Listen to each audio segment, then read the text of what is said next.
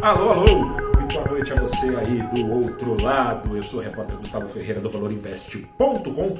Começa agora o seu saldo neste dia 3 de agosto de 2022, em que a Selic, enfim, parou de subir. Ou não. Ou não.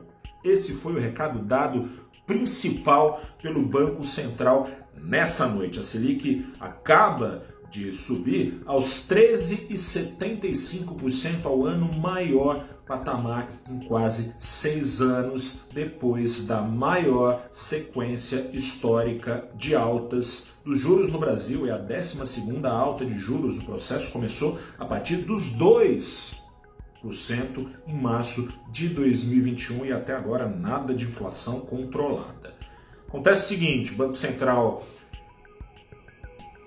uma alta aí de meio ponto em linha com a expectativa do mercado e deixou em aberto o que será. Falou lá no comunicado que talvez seja necessária uma alta residual de 0,25 ponto, ou seja, se ele queria para falou é, não falou 0,25, mas se é menor magnitude residual deve ser 0,25, metade desse meio ponto dado hoje, a Selic iria então aos 14% ao ano. Mas esse pode ser? Pode ser que não também, né? E aí a inflação tem que ajudar.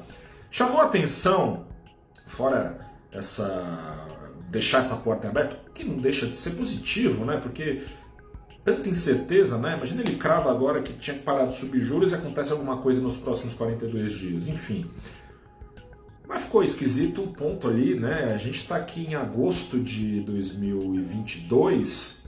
O Banco Central parece já ter jogado a toalha, parece já ter lavado as mãos para a inflação de 2023.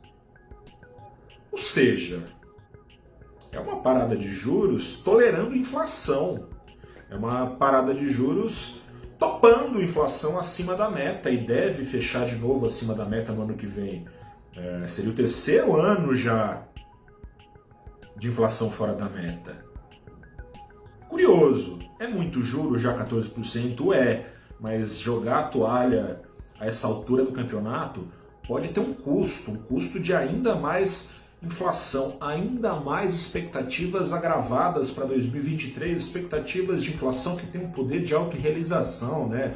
Os agentes vão entendendo que a inflação vai ser mais alta e ela acaba sendo mesmo. Fazedor de preço puxa já sua, seu preço para cima para se proteger de uma inflação futura. Quem compra antecipa compras para é, se proteger de uma inflação futura, incentiva via demanda os preços a subirem, enfim causa curiosidade, vamos ver como é que o mercado repercute. Né? Se fosse em outros tempos de Banco Central, é, de governos de outro espectro político, talvez fosse uma reação mais severa. Enfim, resumindo a ópera, do ponto de vista do mercado, fim de alta de juros significa estancar a sangria, diminuir a sangria dos dinheiros alocados, dinheiros é muito bom, né? Pode ser dinheiro, dólar, euro, enfim, dinheiros alocados na bolsa, a renda fixa.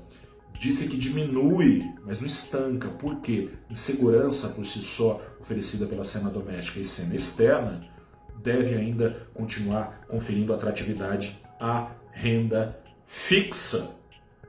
Mas, pelo menos, estancou ali, por exemplo, a alta do custo de capital para empresas e comerciantes também, mas para consumidores, por essas e por outras, mesmo enquanto caía a ficha do mercado global de que mais juros serão necessários do que vinham sendo embutidos nos preços lá nos Estados Unidos, aqui no Brasil está parando de subir a Selic. Foram as ações ligadas ao ciclo doméstico, enquanto as exportadoras caíam, que erguia o Ibovespa contra tudo e contra todos em 0,4% antes dessa decisão já aguardada acontecer lá em Brasília. O dólar, o dólar ficou no, nem lá nem cá, bola dividida, 0 a 0. Por quê?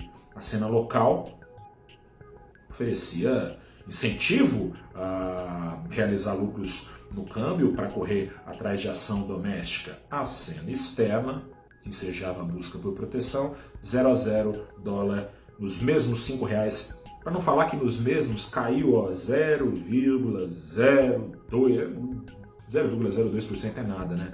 Dólar a R$ 5,28. Falamos novamente amanhã com toda a repercussão e a recepção do comunicado do Copom no mercado embutida nos preços. Um grande abraço, boa noite, até a próxima e tchau.